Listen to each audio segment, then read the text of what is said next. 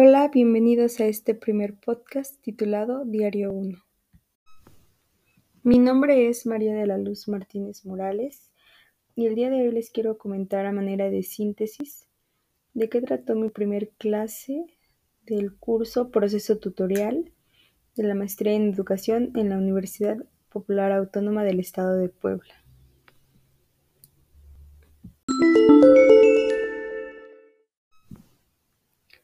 En primer lugar, abordamos el concepto de docente contra tutor,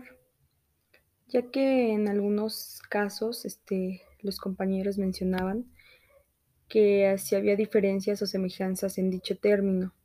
Desde mi punto de vista considero que un docente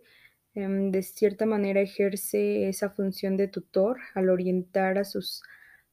ya que al poner en práctica su día a día con sus estudiantes, tiende a orientarlos, a guiarlos en su manera de, realizar eh, sus actividades para que pues respeten las reglas y normas de conducta que se están establecidas. Y un tutor quizá este, de manera más completa este, se le asigna determinado tiempo frente a un grupo o a determinados alumnos para que pues se analicen ciertas conductas que llevaron a cabo y si están bien, si están mal y sean orientados para que en caso de que tengan bajo rendimiento escolar o algunos problemas,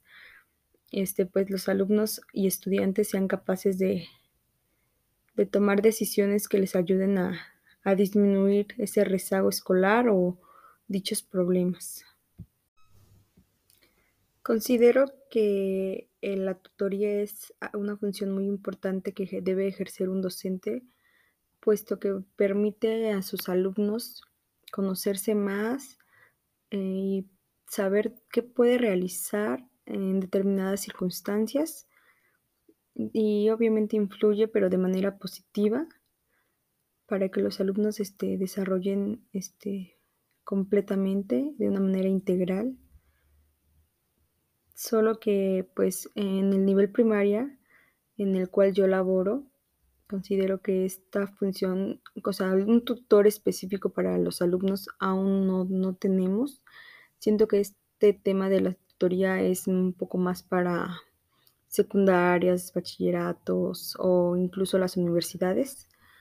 puesto que ya se les asigna un maestro como tal que realice esa función con determinadas horas para que pues guíen a los alumnos. Sin embargo, en la educación primaria em, se realiza de manera, este, y, dentro de las actividades, pues uno como maestro debe de tratar de hacer ver a sus alumnos em, si realiza las actividades correctamente y cómo cuestionarlo para que él mismo se dé cuenta si lo está llevando de la mejor manera posible por lo cual para mí este, el proceso de tutoría en las instituciones educativas es de gran importancia.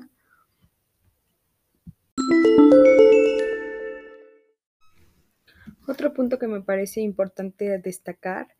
son las ocho etapas de Eric Erickson, la cual comienza con el inicio, segundo niñez temprana, tercera niñez intermedia, 4 adolescencia, 5 edad adulta, 6